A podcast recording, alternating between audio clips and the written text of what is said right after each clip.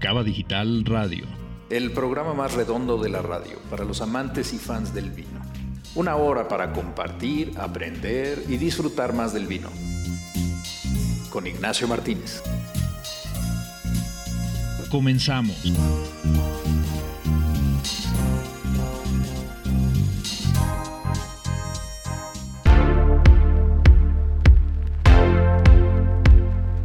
Amigos, muy buenas noches. Bienvenidos a este su programa de Cava Digital Radio. Este es un programa especialmente diseñado para todos los fans y amantes del vino. Eh, um, quisiera platicarles qué es Cava Digital. Cava Digital es un proyecto integral en diversos medios digitales en el que hoy estrenamos nuestro programa en esta gran estación de promo estéreo. Cava Digital fue creado para todos los fans y amantes del vino mexicanos como ustedes, en el que juntos vamos a conocer y aprender más de este maravilloso mundo del vino, el cual es simple porque responde a todos nuestros sentidos y podemos afirmar que algo nos gusta o que no nos gusta, pero también es complejo porque a una etiqueta se le puede registrar o impregnar el estilo y la personalidad de su autor y tan maravilloso que puede mandar con cualquier platillo eh, gastronómico. Hoy está con nosotros Joana Vallejo, que es sommelier a la carta y que cotidianamente va a estar aquí en el programa manejando una sección especial para ustedes. Y como un invitado especial tenemos a Manuel Negrete, que también es sommelier y bueno, pues es parte de la nueva generación de estos expertos en vino que hoy vamos a platicar eh, con él para aprender muchas cosas nuevas. Joana, ¿cómo estás? Buenas noches. ¿Cómo estás, Nacho? Qué gusto. ¿Cómo estás, Manuel? Qué gusto tenerlos aquí. La verdad es que estamos muy emocionados por este nuevo eh, concepto de cava digital ahora en radio y una forma muy fácil de lograr que la gente pueda sentirse más cercana al mundo del vino de una forma fácil, eh, quitándole complejidades, quitándole tabús, quitándole el uniforme que intimida de los sommeliers, verán que no somos así. este, ahorita estaba platicando con Manuel y tiene 25 años, Dios mío, la verdad es que un gran sommelier a esa edad es algo padrísimo y es algo que va a traer mucho eh, a nuevos oyentes también al mundo del vino. ¿No, Nacho? Totalmente de acuerdo, eh, Joana.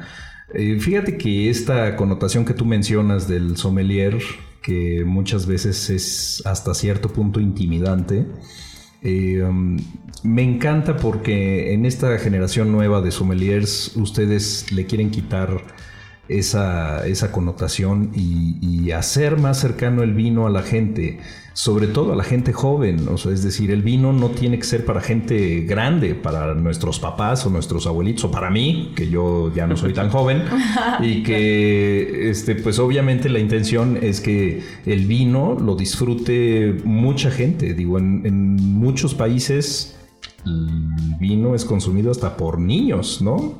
Manuel, bienvenido, bienvenido a tu programa. Eh, me da muchísimo gusto, como dice Joana, de que seas parte de la nueva generación de sommeliers.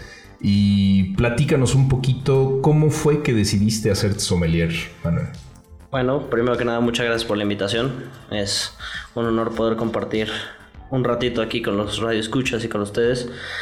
Eh, ¿Cómo empezó todo esto? Fue una agradable coincidencia, porque yo no tenía nada que ver, digo, con el mundo del vino, digamos, como carrera. Yo estudiaba administración cuando empecé en esto, entonces pues realmente nada que ver. Bueno, sí y no, pero no propiamente hacia el mundo del vino. Entonces yo fui a, una universidad que celebra siempre su cumpleaños con un concierto entonces ese día acompañé a un amigo y tenía clase de cata de vinos porque él estudiaba este, gastronomía. Entonces tenían ese día un ejercicio de, de nariz y les pusieron estos frasquitos de la nariz del vino. Y ese día, este, pues yo iba de metiche realmente. Entonces me pusieron estos frasquitos y resultó que tenía buena nariz porque identifiqué las tres cosas que me pusieron. Y me dijeron, oye, ¿no quieres estudiar un diplomado en vinos? Y yo de, ah, pues igual en el, futuro, ¿no? Entonces, me parecía algo interesante, pero que lo veía lejano. Después eh, yo por mi carrera buscaba trabajo de asistente administrativo o algo así y me encontré con Marcos Flores. Y Marcos fue el que me ofreció el trabajo y al mismo tiempo el cursar el diplomado en vinos. Entonces me empecé a empapar de toda esta cultura, de todo el mundo del vino, me gustó y pues estudié el diplomado en vinos, posteriormente el de destilados y pues enos aquí. Así fue como empecé en el mundo de la sommelier. Qué maravilla. Eh, y digo, yo me imagino que la parte del sommelier tiene mucho que ver en la, en la función recomendar vino. Eh, desde tu punto de vista, ¿cómo, ¿cómo se debiera de recomendar un vino? Pues primero que nada tienes que ver como en Mira, el sommelier realmente se vuelve, aparte de todo, en un psicólogo, porque vas estudiando a la persona, cómo viene de humor, si viene cansado, si viene relajado, si viene festivo, si viene triste, etc. Entonces desde ahí vas viendo más o menos. También si lo que quieres comer, si solo quiere beber un poquito de vino, etc. Y desde ahí ya te tienes como un punto de inicio para saber qué le puedes recomendar. Normalmente siempre empezamos con recomendaciones como de dependiendo de, qué es lo que coman o de lo que tengan ganas, de si les gustan, hay, haces ciertas preguntas básicas como más o menos cómo te gusta el vino, vas a ver si son más de vinos poderosos, con mucho cuerpo, con mucho alcohol, o prefieren a lo mejor un vino blanco, relajado, muy fragante. Entonces ahí más o menos vas viendo cómo vas recomendando el vino, porque al final pues todo mundo tiene gustos distintos. Mira, a mí me surgen muchísimas dudas ahorita, ¿no? Porque digo, tú hablas de un vino eh, fresco, eh, fragante, ¿viste? Muy aromático. Me imagino muy, muy aromático. Es correcto. Eh, y, y, que obviamente la recomendación en muchos sentidos tiene que ver también con la parte, no solamente con el estado de ánimo, sino también con lo que van a comer. Claro. ¿No? Em, digo, yo pensaría que sería muy sencillo escoger un vino, ¿no? Este, como seguramente muchos de los nos ha pasado, en el que tradicionalmente nos decían para, para comer carne, vino, tinto. y para comer pescados, vino blanco. Vino blanco. y, y la verdad es que hoy que nos hemos adentrado un poco más en esta parte de la cultura del vino, pues eh, ahora entiendo que es mucho más complicado que esto, ¿no? Y, que esa regla incluso a veces ni siquiera tampoco es, eh, eh, se cumple al 100%. Es correcto. en ese sentido, ¿cómo, ¿cómo saber, cómo conocer? O sea, a final de cuentas, la cantidad de uvas es muy extensa. O sea, eh, eh, de hecho, no solamente en las que pueden venir en una botella, sino las que existen. O sea, uvas para generar vino, este, pues ¿cuántas, cuántas variedades habrá? No, pues arriba de 3.000 variedades, imagínate. No, pues Tan solo en Italia hay arriba de 600. Entonces, imagínate, sí son bastantes. Y entonces, ¿cómo poder recomendar un, un buen vino con una comida? O sea, ¿cuáles son los factores que influyen? No sé, Joana, ¿tú qué piensas? Eh, qué padre, siempre me encanta, sabes, hablar de maridaje. Y yo creo que uno de los factores que yo siempre como que invito a la gente, porque no siempre estás en un restaurante y, quiere, y, no siempre hay un sommelier que te recomiende, pero digamos que la forma más fácil para mí es hacer caso del antojo.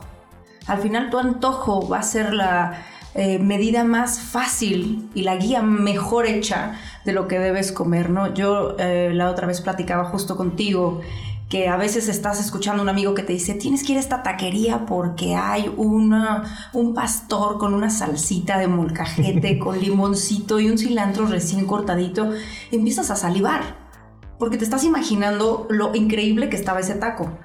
Cuando tú haces caso, siempre hablo yo mucho de poner atención. Cuando tú pones atención lo que tu cuerpo te está pidiendo, es la forma más fácil en la que puedes escoger un platillo y un vino que vaya acorde. Igualmente suena muy complejo, pero si quieres después eh, entramos más a fondo en este detalle que está padrísimo el maridaje.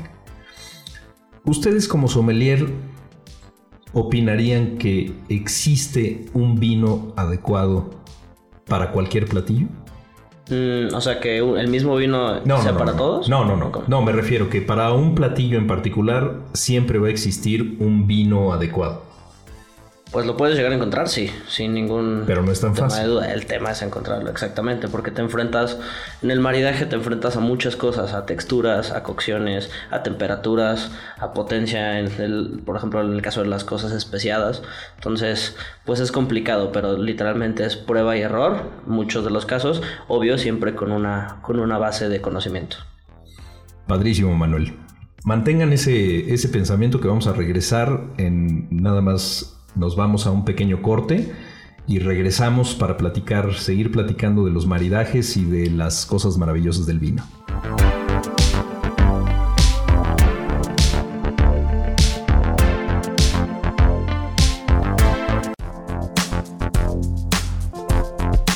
Agita tu copa y deja respirar tu vino. Disfruta un sorbo. Y ahora regresamos con Cava Digital Radio.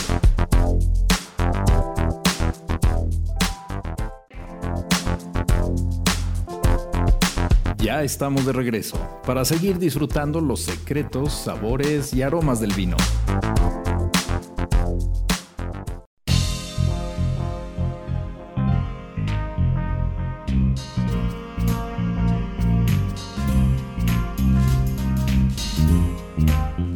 Amigos, ya estamos de vuelta. Eh, nos quedamos, Manuel, en que para poder maridar un platillo con el vino más adecuado, pues se necesitaban considerar una serie de factores que tú mencionaste como potencia, textura, eh, nivel de cocción, este, no sé, muchos, muchos elementos que, que incluso en el mundo gastronómico, bueno, o sea, nosotros todos somos expertos en gastronomía porque nos gusta lo que comemos, pero no necesariamente conocemos los aspectos técnicos tampoco de la comida. Esto me trae a preguntarte si la formación del sommelier es sencilla, es decir, comparada con tu formación profesional que estabas estudiando, ¿cómo consideras la formación del sommelier? ¿En qué consiste? Pues sí es totalmente diferente porque, como dices, tienes que tener por lo menos cierta base gastronómica. Entonces a eso yo me enfrenté, que fue medio complicado. Pero pues no es nada sencillo porque a lo mejor se, se, se, escucha como que nosotros solo nos sentamos a beber y a comer y ya, y eso es todo. Entonces el tema es que va mucho más allá, tienes que ver con legislaciones, con cómo se produce, si te controlan el rendimiento por hectárea, qué uvas puedes utilizar, etc. Entonces es bastante información. La verdad es que si uno quiere estudiar este, esta maravillosa carrera, tienes que tener paciencia y ganas de estudiar, porque sí es muchísima información. Entonces eso lo vas complementando con la experiencia, ahora sí que empírica en el día a día, con el tema de los maridajes. Conforme vas metiéndote a más cenas, vas a meterte a la cocina, etcétera, es que es que vas eh, ganando experiencia en este tema. Ok. Joe, ¿tú qué opinas? Este, digo, tú obviamente también eres sommelier. Eh, y, bueno, hoy eh, Mark está en Perú. Eh, él, participó como parte del, jurado y del comité organizador del, concurso nacional de Perú, en este caso para, para el mejor sommelier de Perú. Eh, y él nos va a mandar una cápsula que, describe brevemente este, en qué, cuáles son las fases del concurso, ya las últimas etapas. Um, pero tú qué opinas, Joana? ¿Es, ¿Es, fácil? ¿Ha sido fácil para ti ser sommelier? Para nada, para nada. Yo creo que es algo que te debe de apasionar mucho. Creo que tienes que tener una memoria impresionante. Tienes que, te tiene que encantar la geografía. Por supuesto, una nariz privilegiada. Y al final, tener muchas ganas de estudiar, como bien dice Manuel. sí, totalmente. Bueno, pues escuchemos a Mark que nos describe brevemente eh, su trayectoria en el concurso nacional de Perú para el mejor sommelier 2018 y regresamos con ustedes.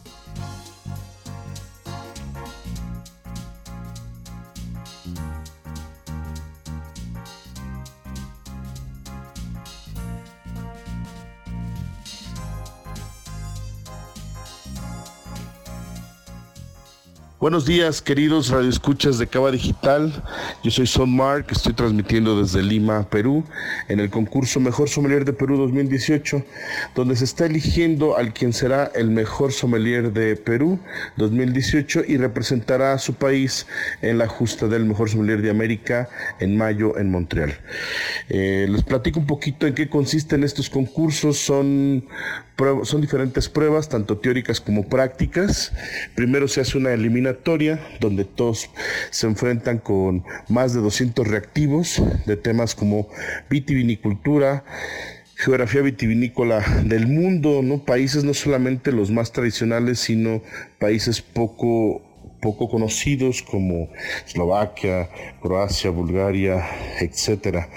Eh, también donde ellos se enfrentan a temas como té, café, cervezas, eh, temas selectos de la somillería como aguas, puros, etc. Eh, porque si bien he sabido el sommelier, la base es el vino, también debes saber de otros temas como los que les acabo de comentar. Entonces, eh, esa fue la primera prueba, fue una evaluación escrita. Después se enfrentaron a una corrección de carta de vinos, donde se les da una carta de vinos escrita con algunos errores que ellos tienen que localizar y corregir. Posteriormente se proyectan varios mapas de regiones importantes vitivinícolas y este, ellos tienen que eh, definir de qué región se trata y también las diferentes zonas o subzonas que estas lo conforman. Eh, posteriormente hubo una prueba de imágenes, aparecen diferentes imágenes que pueden ser eh, personajes, pueden ser este, elementos que tienen que ver con la elaboración de, no sé, de un whisky o de alguna otra bebida destilada, algún té, algún café. Y esto ah, ellos tienen que estar definiendo e identificando de qué se trata y eh, resolviendo la prueba.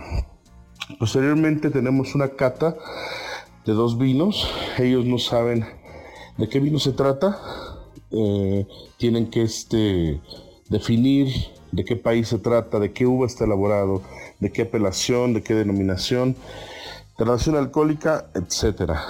Y un blanco de un tinto.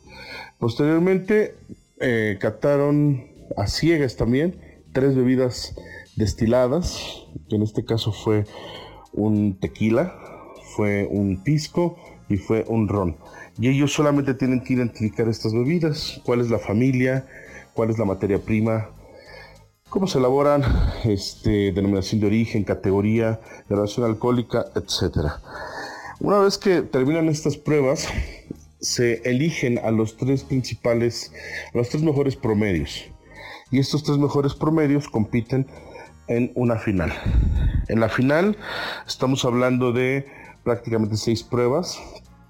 La primera prueba es una prueba de servicio espumoso y preparación de aperitivo, donde ellos tendrán que servir para una mesa de nueve comensales una botella de espumoso y en el inter tienen que preparar un cóctel que se les dice en el momento, que en este caso fue una margarita tradicional. En la segunda prueba eh, se trató de una prueba de decantación de vino tinto donde ellos tendrán que hacer una decantación del vino que se les indica en seis minutos, donde tienen además algunos distractores. Como es que en medio de la decantación se les ordena una, una copa de tequila, la cual pues tienen que servir antes de que se termine el tiempo, justo después de haber terminado la decantación. De por sí para una decantación seis minutos es muy poco tiempo. Si le agregas el servir un shot de tequila, pues aún, aún más se reduce el tiempo. La siguiente prueba trataba, bueno, esta prueba además la realizaron en inglés. La siguiente prueba se trata de eh, cata. Ahí van a catar dos vinos, perdón, tres vinos. Sería un dos en copa transparente y uno en copa oscura. De tal manera que la tercera ni siquiera saben de qué se trata, si es de un vino blanco, un vino rosado o un vino tinto. Y ahí tienen que dar una explicación en base, de, en base a un guion de cata profesional, la descripción de cada uno de los vinos y al final definir de qué tipo de vino se trata. Eh, posteriormente, catan en copa oscura dos destilados y tienen que identificar también de qué se trata. En este caso cataron un mezcal y un pisco. Y después viene la prueba de corrección de carta de vinos. Muy similar a la escrita, sin embargo aquí es oral y es al momento enfrente. Cabe la pena mencionar que todas las pruebas eh, de la final son en vivo y son abiertas al público y, bueno, pues el grado de dificultad es mucho mayor. Entonces, bueno, igual tienen que ir mencionando en voz alta cada uno de los vinos e ir definiendo si tiene error o no y cuáles, y haciendo la corrección. y después de esto, se enfrentaron a la... Se da un break y hay tres pruebas simultáneas. La prueba de unos flashcards, que así le puse, donde ellos se les hace una serie de preguntas y tienen que contestarlas al momento en un rotafolio que muestran al público y estos tienen a su vez que cotejar la respuesta junto con el jurado en la pantalla con la respuesta correcta.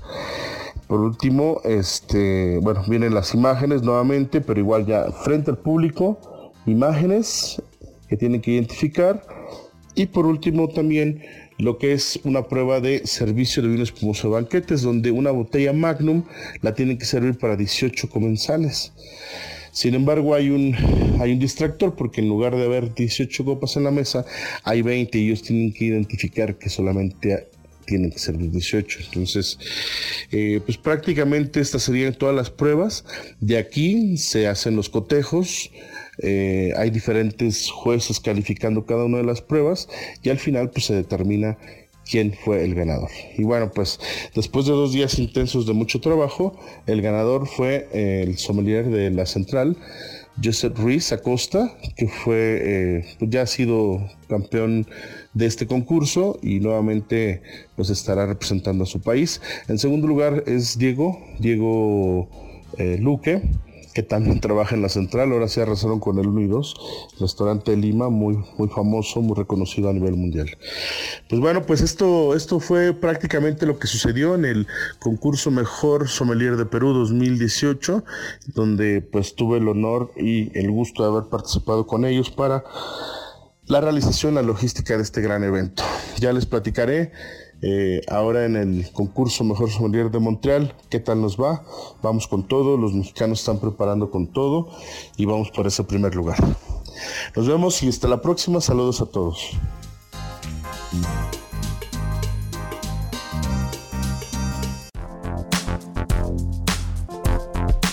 Agita tu copa y deja respirar tu vino.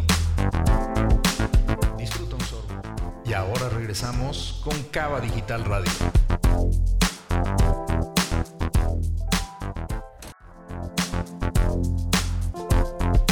Ya estamos de regreso para seguir disfrutando los secretos, sabores y aromas del vino.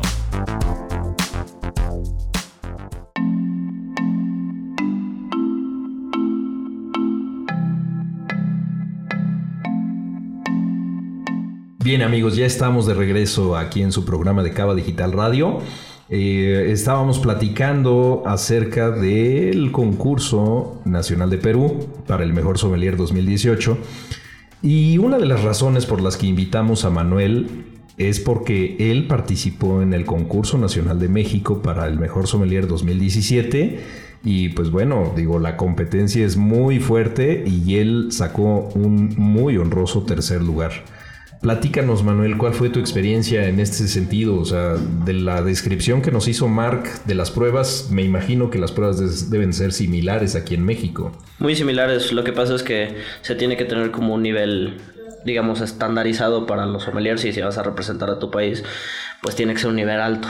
Entonces, pues sí es una, una serie de pruebas complicadas que la verdad es que requieren pues bastante estudio, como dice bueno, como decía Marcos, primero es un examen escrito, que sí es bastante largo, de, nosotros fue de 270 y tantos reactivos, y tienes una hora y cachito para resolverlo. Entonces, realmente es como de conocimiento que tienes que tener a la mano, no te puedes detener tanto a pensar. Entonces es como de, ah, sí, te preguntan, este, ¿qué uvas son las principales para producción en Borgoña? Tal, o sea, cosas de más nivel, no tan sencillas como esa, pero sí que tienes que saber como así rapidito.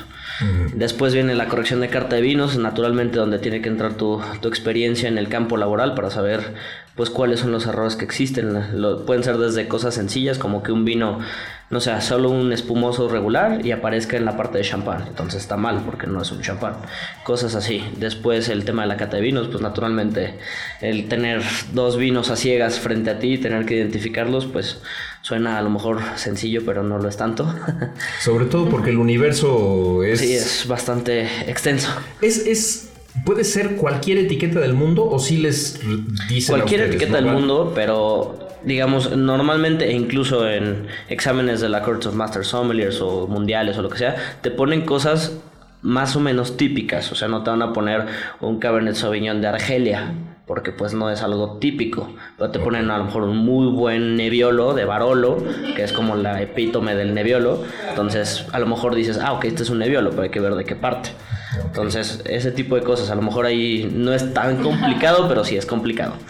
Entonces, pues luego viene la, la, este, la, identificación de bebidas alcohólicas, te ponen diferentes bebidas, alcohólicas y tienes que decir familia, de, qué, de qué materia prima viene, etcétera. Y bueno, esas son parte de la, la, identificación de mapas, identificación de imágenes, personajes del mundo del vino, etcétera. Entonces, pues son cosas que ya tienes, o sea, tienes que tener cierto conocimiento general, no solo del mundo del vino, como dice Marcos, es de destilados, de café, de agua, de tés, etcétera.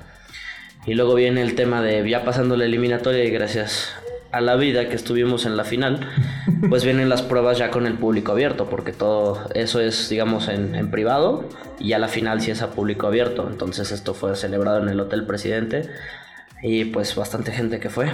Entonces ya te enfrentas como a un extra porque hay jueces internacionales.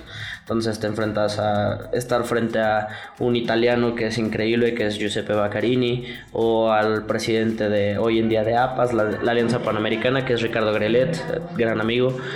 Entonces, tener jueces internacionales y a jueces de lo mejor del mundo del vino en México frente a ti y tener que servirles, tener que demostrar tu conocimiento, pues es un reto extra, aparte de que tienes 250 personas enfrente de ti y todo lo tienes que elaborar con un tiempo establecido. Entonces, pues las pruebas son el tema del servicio de espumoso y aparte preparar un cóctel, luego decantar una botella Magnum, el tamaño Magnum es el doble de la botella regular, es litro y medio.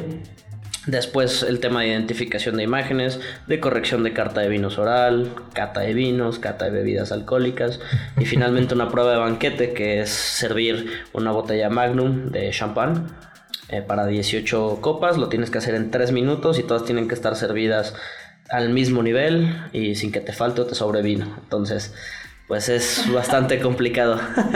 Pero la verdad es que es una experiencia increíble, te obliga a ti mismo a estudiar más, a meterte más en el mundo de las bebidas, no solo al vino. Entonces, pues es una experiencia enriquecedora en todo sentido.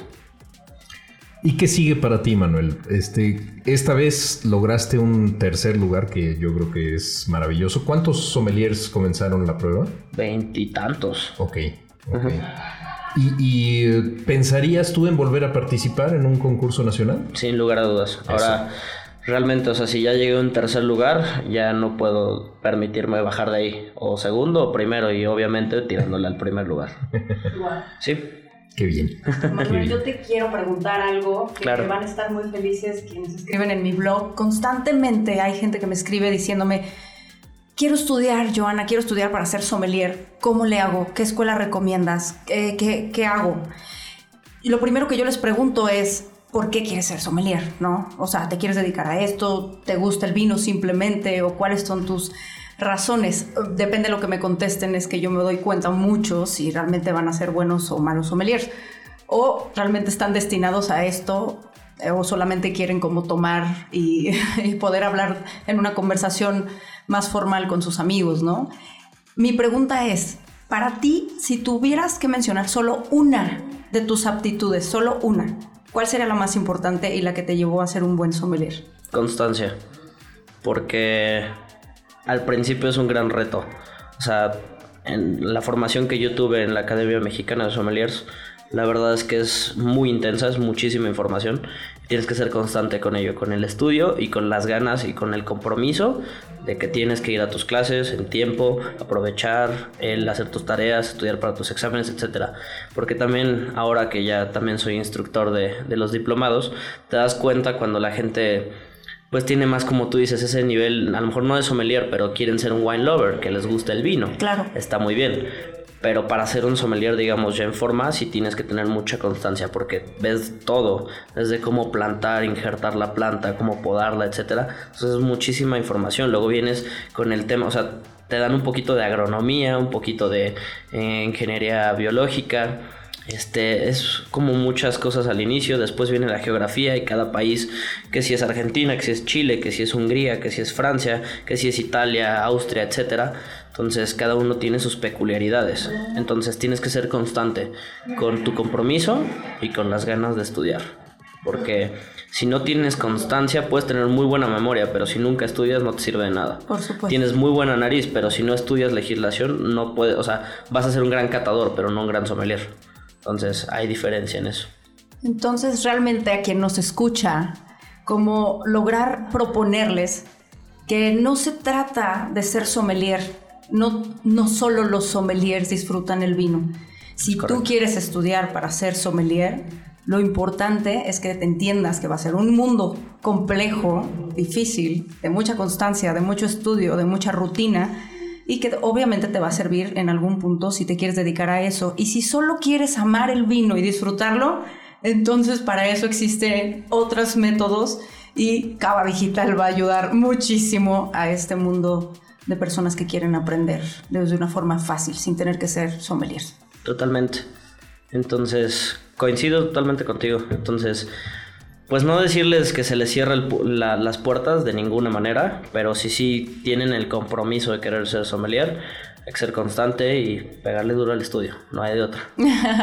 Qué padre. Pero bueno, tiene sus satisfacciones y el mundo del vino es tan bonito y el mundo de las bebidas en general es tan grande que siempre hay algo nuevo que aprender, siempre hay cosas que actualizarse, siempre hay a quién aprenderle, nadie aquí en este mundo sabe todo, nadie, siempre hay algo nuevo que descubrir y eso es pues lo padre involucra incluso conocer a la humanidad desde su mismo inicio y sus asentamientos, porque al final estudias también historia humana junto con el vino. Entonces, apasionante sin duda es, chicos. Sin duda. pues a mí me encanta estar rodeado de ustedes, eh, sommeliers. Hoy yo me encuentro en una posición eh, padrísima porque aun cuando yo no soy sommelier y tampoco soy experto en vino, me gusta mucho disfrutarlo y con ustedes voy a aprender cada vez más. Eh, um, al regreso vamos a escuchar a Joana con, con, su sección de sommelier a la carta y con la cereza del pastel del programa en el que vamos a catar el vino de la semana. Regresamos.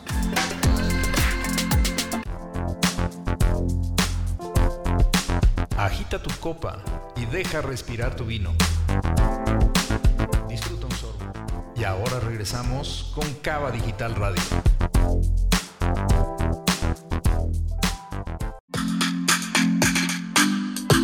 Sommelier a la carta con Joana Vallejo.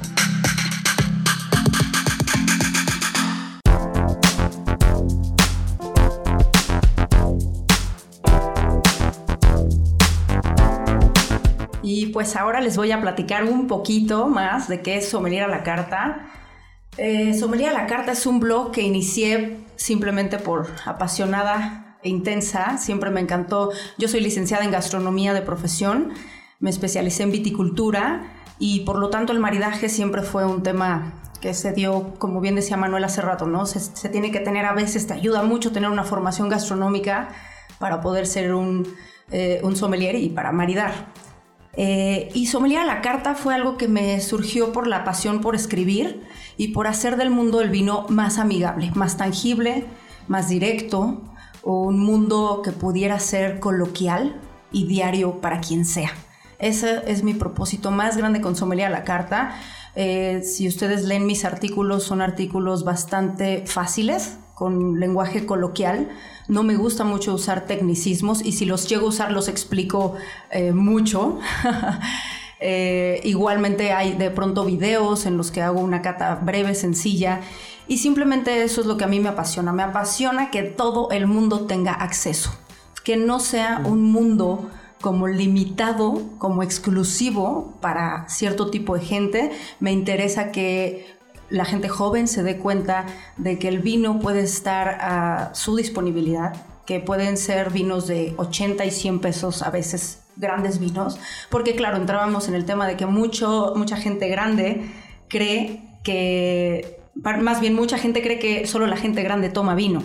Y esto en gran parte es por el precio, obviamente, pero en realidad yo creo que hay grandes vinos a muy buen precio y me gusta hablar mucho de eso. Entonces, de eso se trata Sommelier a la carta.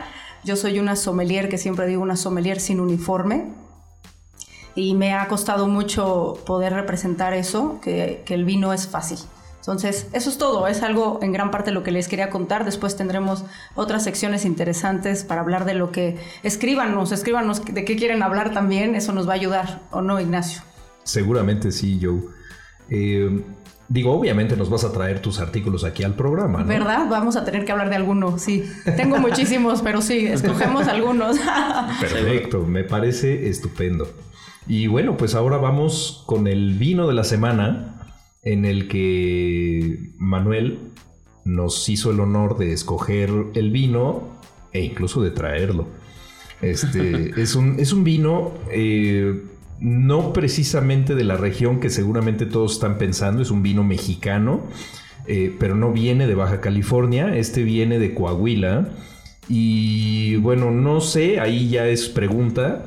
Eh, si este pertenecería a los vinos que les llaman ahora de altura, porque pues son viñedos que están a más de 2000 metros, ¿no? Así es. A ver, platícanos, Manuel, platícanos del vino que nos traes. Sí, claro, este, muchos este, pensarán en Coahuila en el tema del Valle de Parras, pero en este caso no.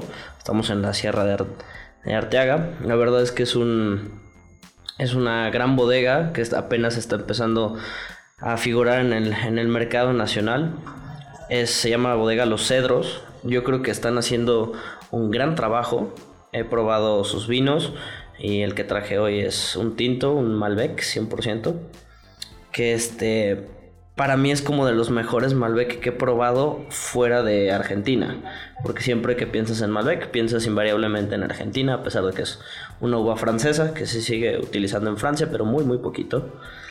Y este y este Malbec la verdad es que está súper, como dices es un viñedo sí de los que se empiezan a llamar estos viñedos de altura porque están en zonas donde si no estuvieran a esa altitud no podrían a lo mejor cultivar vid.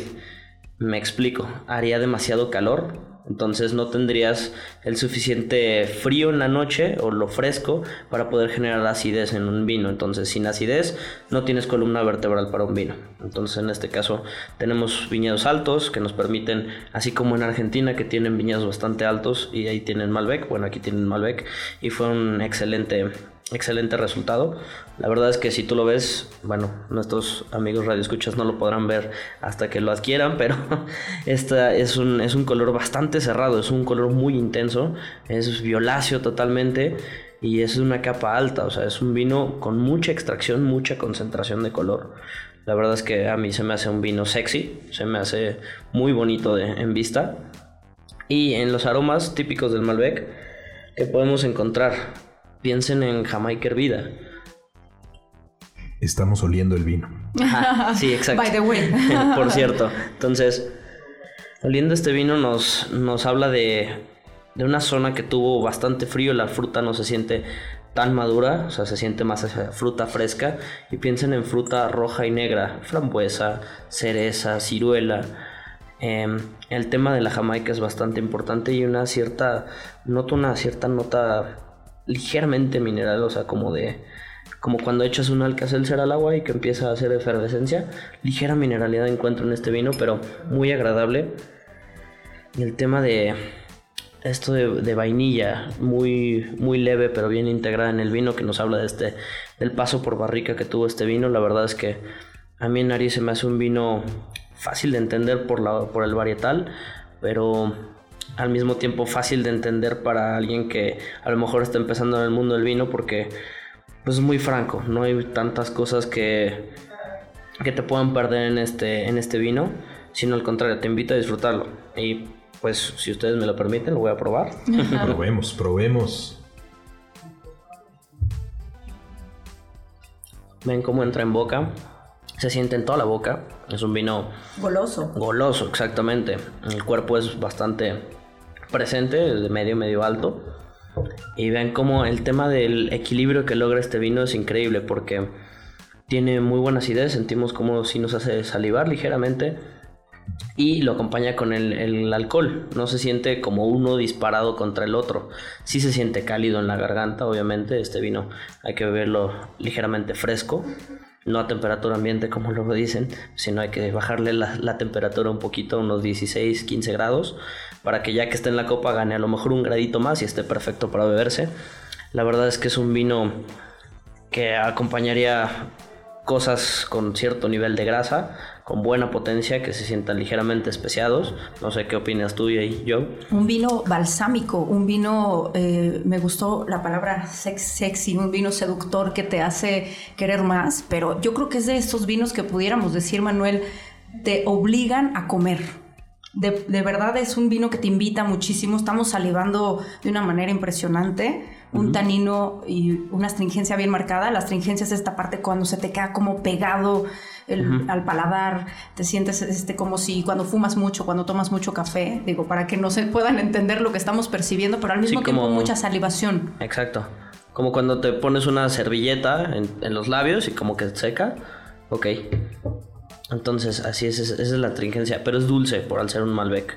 No es tan agresiva como en otros varietales. Muy frutal. Muy frutal, exactamente. Nos encantó. Qué bueno que les gustó. La verdad es que es una gran propuesta de vino mexicano.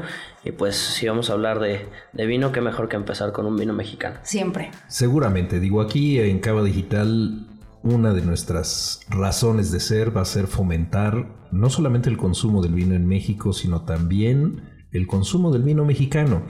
Eh, ponerlo a la par de los mejores vinos del mundo, eh, hacerle justicia, no exagerar, no, pero tampoco este, despreciarlo, porque estamos haciendo cosas muy buenas aquí en México.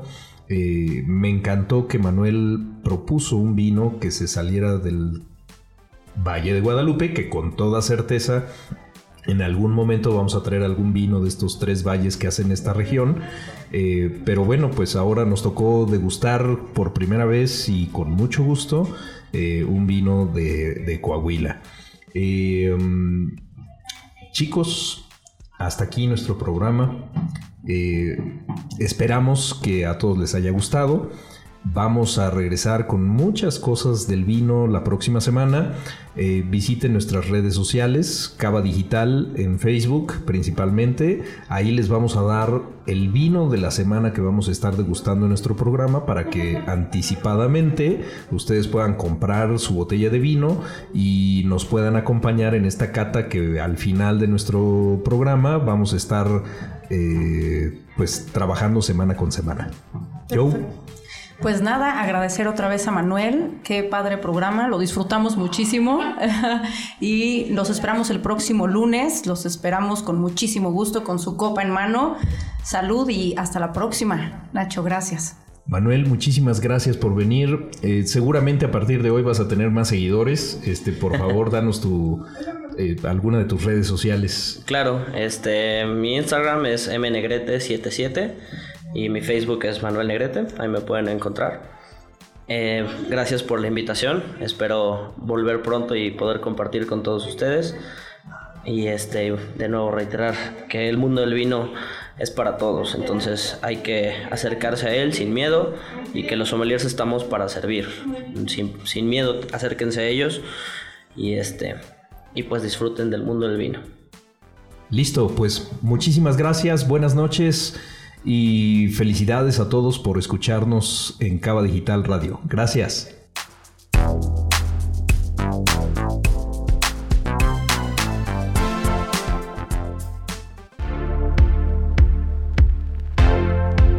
Se terminó la última gota de la felicidad. Checa nuestro próximo vino en nuestras redes sociales. Y a disfrutar. Hasta la próxima semana.